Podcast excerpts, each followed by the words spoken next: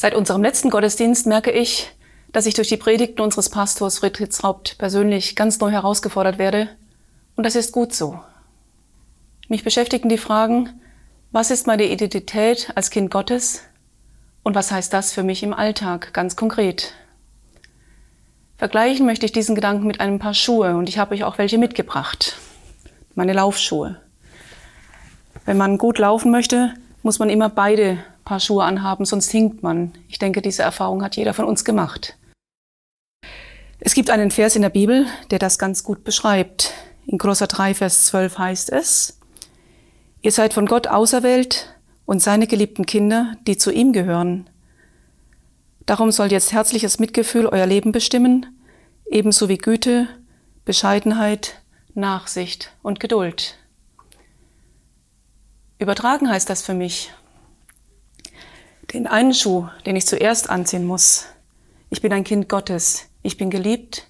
Ich bin auserwählt und ich bin heilig. Und der zweite Schuh, der ohne den anderen nicht gut passt. Ich bin berufen, den Willen Gottes zu tun. Das heißt, Mitgefühl, Güte, Bescheidenheit, Nachsicht und Geduld sollen meinen Alltag prägen. Und dann kann ich beide Schuhe anziehen und kann in beiden Schuhen gut loslaufen. Was das konkret bedeutet, hören wir gleich in der Predigt. Ja, zunächst einmal herzlich willkommen zu unserem achten Videogottesdienst. Möge diese Zeiten langsam, aber sicher zu Ende gehen. Aber ich bin manchmal auch dankbar, dass wir Dinge auch aufarbeiten können miteinander. Zum Beispiel hat Manuela, für, der, für deren Tipp ich sehr dankbar bin, und sie, hat genau das Thema angesprochen, was anscheinend unterschwellig doch viele Leute bewegt. Und ähm, das ist in ihrem Beispiel der zweite Schuh, von dem sie spricht. Und den müssen wir auf jeden Fall näher anschauen. Wir müssen ja nicht dran riechen, aber wir können ihn uns näher anschauen, damit wir sehen, äh, was es damit eigentlich auf sich hat. Es geht um die sogenannte Werksgerechtigkeit. Also nicht, dass wir irgendwelchen Werken gegenüber gerecht sind, sondern die Werksgerechtigkeit, die darauf abzielen würde, dass durch unsere Werke, also das, was wir tun, in äh, irgendeiner Weise wir auch unser ewiges Heil verdienen. Und das hat seine Tradition. Ich würde mal eine Schriftstelle vorlesen, die ist ja sicher manchen bekannt. Das, der, der gute Jakobus, das war ja so ein sehr nüchterner äh, Denker und der, der hat wahrscheinlich auch schon Paulus äh, gelesen und sich gedacht, na, na, na, na, na, da muss man schon ein bisschen was korrigieren. Er schreibt in seinem zweiten Kapitel, in seinem Brief, äh, ab Vers 14, meine Brüder und Schwestern, was hat es für einen Wert, wenn jemand behauptet, ich vertraue auf Gott, ich habe Glauben. Aber er hat keine guten Taten vorzuweisen. Kann der bloße Glaube ihn retten? Das wäre gerade so, wie wenn es da Brüder und Schwestern bei euch gäbe, die nichts anzuziehen hätten und hungern müssten. Und dann sagt einer von euch zu ihnen, ich wünsche euch das Beste. Ich hoffe, dass ihr euch warm anziehen und satt essen könnt. Es ergibt ihnen aber nicht, was sie zum Leben brauchen. Was nützt ihnen der bloße Wunsch und die freundliche Gesinnung? Genauso ist es mit dem Glauben, wenn aus ihm keine Taten hervorgehen, ist er tot. Diese, dieser Schrifttext hat ähm, seine Geschichte die wurde liebend gerne aufgenommen. In der ganzen Kirchengeschichte hat man äh, daraus dann eine eigene Theologie gemacht. Das heißt, wenn du äh, nur wenn du was tust, dann wird auch dadurch äh, deutlich, dass du äh, Gott ernst nimmst und dass du nach seinen Regeln handelst. Ich hatte mal auch äh, als Schulseelsorger lange Zeit in einem klösterlichen katholischen Mädchengymnasium zu tun und dabei mit äh, einer Schwester, die an der Pforte saß. Und die musste öfters irgendwie mal was machen, was auch nicht so ganz angenehm war und so. Und dann erzählte, sie, sie hatte immer so einen, so einen Spruch drauf. Und sie sagte auf Schwäbisch, was ich nicht kann, schon drüben oder so ähnlich. Und irgendwann habe ich das so mitgekriegt, dass ich mir gedacht habe, jetzt frage ich nach, was meint sie denn da? Und dann sagte sie, ja, ich äh, buche alles, was mir hier nicht passt und was ich dann doch machen muss und äh, was mich Überwindung kostet und so, das buche ich auf meine himmlische Bank. Schon drüben. Also die Direktüberweisung sozusagen.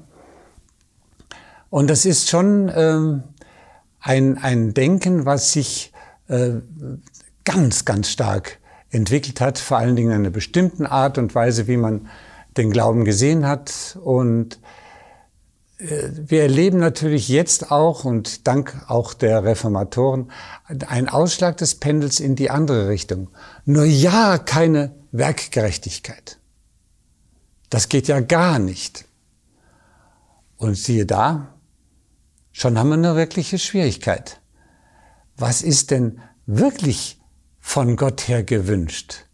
Ein Glauben rein theoretisch, jetzt hätte ich bald gesagt virtuell, via Internet oder so, oder auch, ein, auch einen Wunsch von ihm, uns zu helfen, verändert zu sein.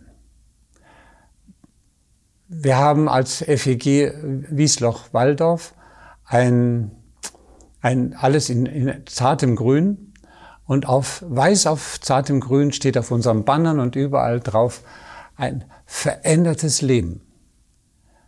Danach sehnen wir uns. Ein verändertes Leben geschieht aber nicht einfach so. Ein verändertes Leben bedarf auch unserer Mitarbeit. Und das ist es, was äh, Manuela gemeint hat mit diesem zweiten Schuh. Äh, wir kommen allein mit unserem Zustand, dass wir Kinder Gottes sind, dass wir diesem Jesus von Nazareth nachfolgen wollen, kommen wir allein nicht sehr viel weit. Wir brauchen, wir brauchen ganz dringend den zweiten Schuh. Es muss was in meinem Leben sich verändern. Und das lohnt sich aus der Nähe anzuschauen. Wir würden nämlich humpeln. Wir würden humpeln, wenn unser Verhalten nicht dem entspricht, was wir glauben. Und so wichtig es uns ist, wir suchen und sehnen uns nach einem veränderten Leben, so wichtig ist es Gott. Er braucht das. Er möchte das für uns. Er möchte, dass sich unser Leben von innen her verändert. Genau durch den einen Schuh, der uns sagt, wer wir sind in seinen Augen, mit seiner Liebe angesehen, als Geschöpfe, die nur einen Grund haben, dass sie einmal diese Liebe leibhaftig in alle Ewigkeit erleben dürfen. Das ist die eine Seite. Die andere Seite, sie, er möchte uns helfen. Er möchte uns helfen und dabei stellt er alles, aber auch wirklich alles, was ihn anbelangt, immer wieder in den Hintergrund. Als ich mit dem Alten Testament intensiv beschäftigt war, hat mich gewundert, wie, wie hart Gott da einen Schnitt zieht zwischen dem, was ihm wichtig ist und dem, worüber wir locker hinweggehen würden. Es gibt ein paar so Stellen, ich kann jetzt nur mal als Beispiel dafür zwei vorlesen. Die eine findet sich beim äh, Propheten Sacharja, das sind so die, die letzten zwölf äh, kleinen Propheten werden sie genannt, aber die sind gar nicht so klein, die haben schon einiges drauf. Damals ließ ich euren Vorfahren sagen, das ist im Kapitel 7 von Sacharja, ähm, damals ließ ich euren Vorfahren sagen, richtet gerecht, und erweist einander Liebe und Erbarmen, unterdrückt nicht Witwen und Waisen, Fremde und Arme und heckt nicht immer neue Pläne aus, um einander zu schaden. Das sagt der Herr der ganzen Welt. Er steckt zurück.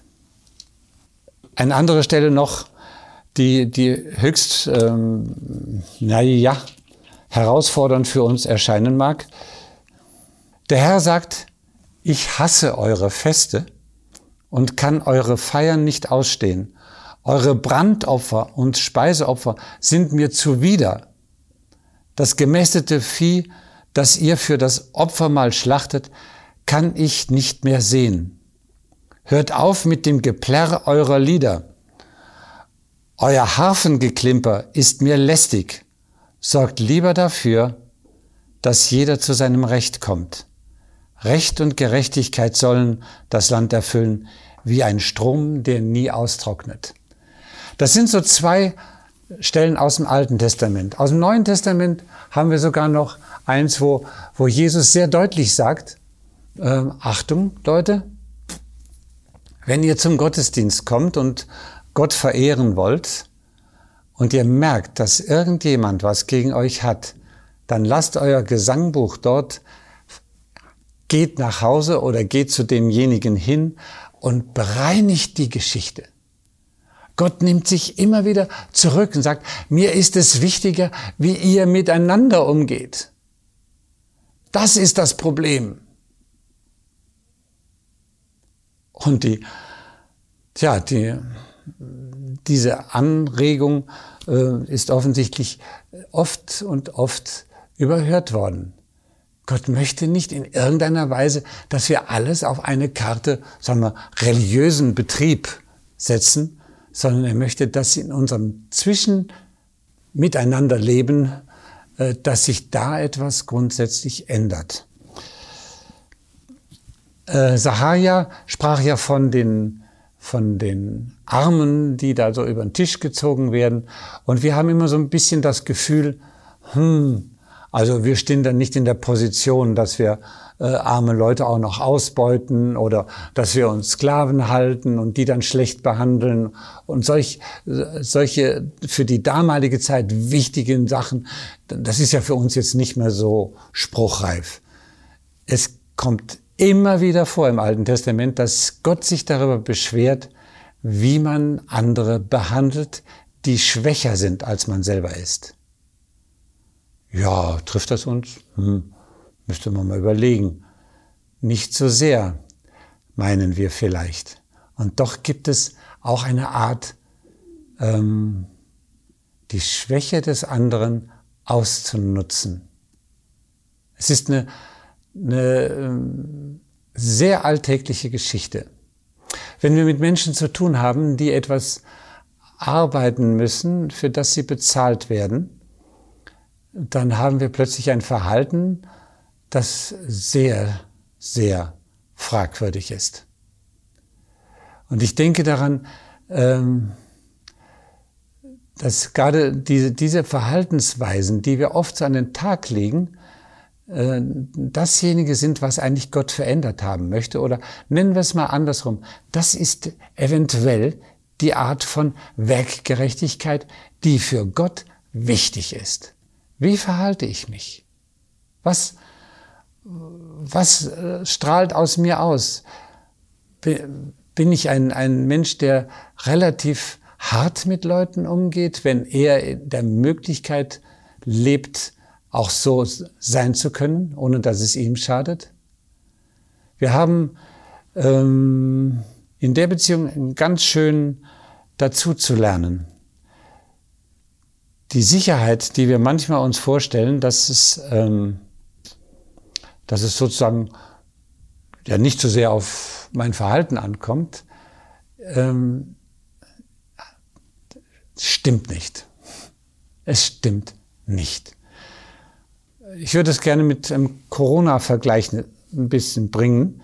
Einer äh, steckt, wenn er im Normalfall mit Menschen umgeht, so ziemlich äh, viele an. Also so, ich, ich, es gibt so eine Zahl, ich habe sie mal irgendwann gelesen, aber das war vielleicht am Anfang, einer auf 15.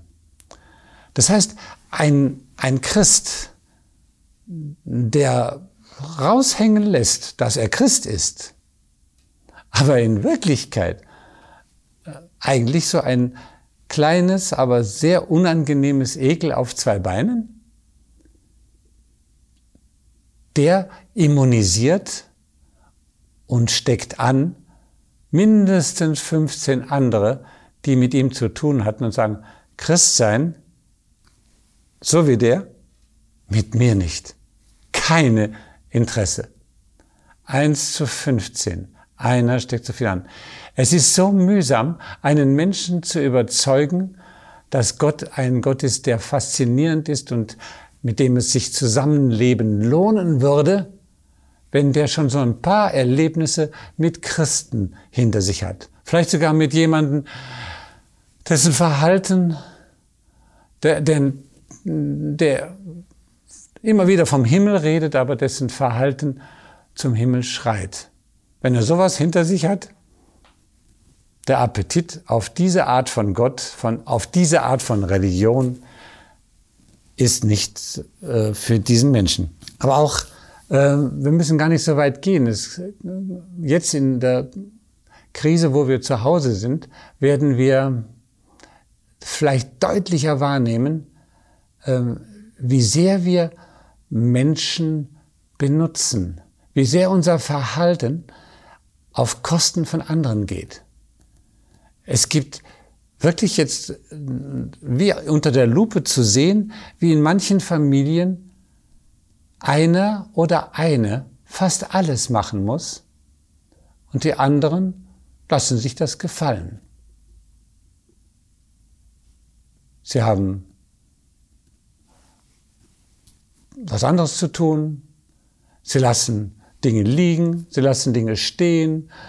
Die ganze Wohnung ist jemand immer dabei, ein bisschen vielleicht Ordnung wieder zu schaffen. Ein bisschen wieder, äh, ja, das wegzuräumen, was eben durch andere geschehen ist. Ich denke hier, äh, wirklich ganz stark dran, was bei den Jesuiten, als, wir, als ich im Noviziat war, also in der ersten Zeit des Jesuitenordens, was uns unser Novizenmeister mal gesagt hat. Er hat gesagt, wenn einer sich zu schade ist, die Bremsspuren in der Toilette nach seinem Toilettengang wegzuputzen,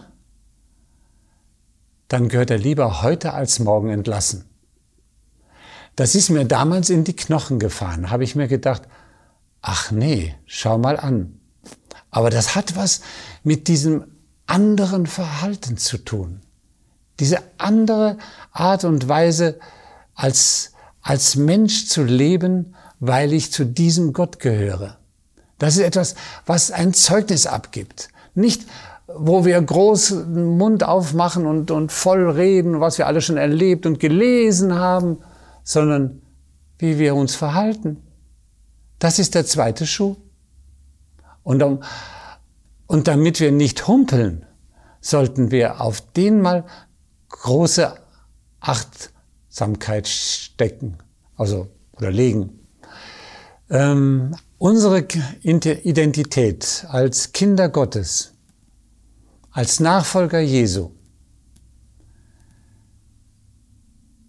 hat kaum einer besser ausgedrückt als äh, der Schreiber des Kolosserbriefes, von dem wir am Anfang eine Schriftstelle gehört haben. Und jetzt kommt diese Schriftstelle noch einmal in einem etwas größeren Zusammenhang. Wir hören sie uns noch einmal an und dann begreifen wir, was der zweite Schuh ist. Und ohne den kommen wir auch als Christenheit als Ganze nicht weiter. Die Menschen warten darauf, dass sie anderen begegnen, die anders sind als sie selbst, die sich verändern ließen durch die Beziehung, die sie zu Gott haben. Und wir hören uns jetzt diese Schriftstelle noch einmal an und lassen sie auf uns wirken, ich denke, dann ist es klarer, um was es bei der Gerechtigkeit aus Werken geht. Lasst euch von Gott zu neuen Menschen machen, die nach seinem Bild geschaffen sind und seinen Willen erfüllen. Wo das geschieht, zählt es nicht mehr, ob einer Jude ist oder nicht, ob er beschnitten ist oder unbeschnitten, ob er ungebildet oder gar völlig unzivilisiert ist, ob er Sklave ist oder frei. Es gibt nur noch Christus, der in allen lebt und der alles wirkt. Führt also euer Leben als Menschen, die Gott erwählt hat, um ihnen seine Liebe zu erweisen und sie zu seinem Volk zu machen. Darum zieht nun wie eine neue Bekleidung alles an, was den neuen Menschen ausmacht. Herzliches Erbarmen, Freundlichkeit, Bescheidenheit, Milde, Geduld. Ertragt einander. Seid nicht nachtragend, wenn euch jemand Unrecht getan hat, sondern vergebt einander, so wie der Herr euch vergeben hat. Und über das alles zieht die Liebe an, die alles andere in sich umfasst. Sie ist das Band, das euch zu vollkommener Einheit zusammenschließt.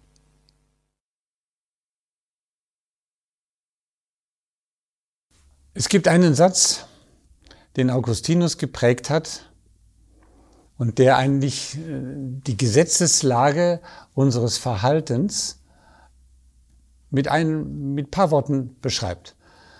Es, der ist zunächst mal lateinisch und heißt ama et fac quod vis. Also es hat nichts mit, das fac wird F-A-C geschrieben. Ama et fac quod vis.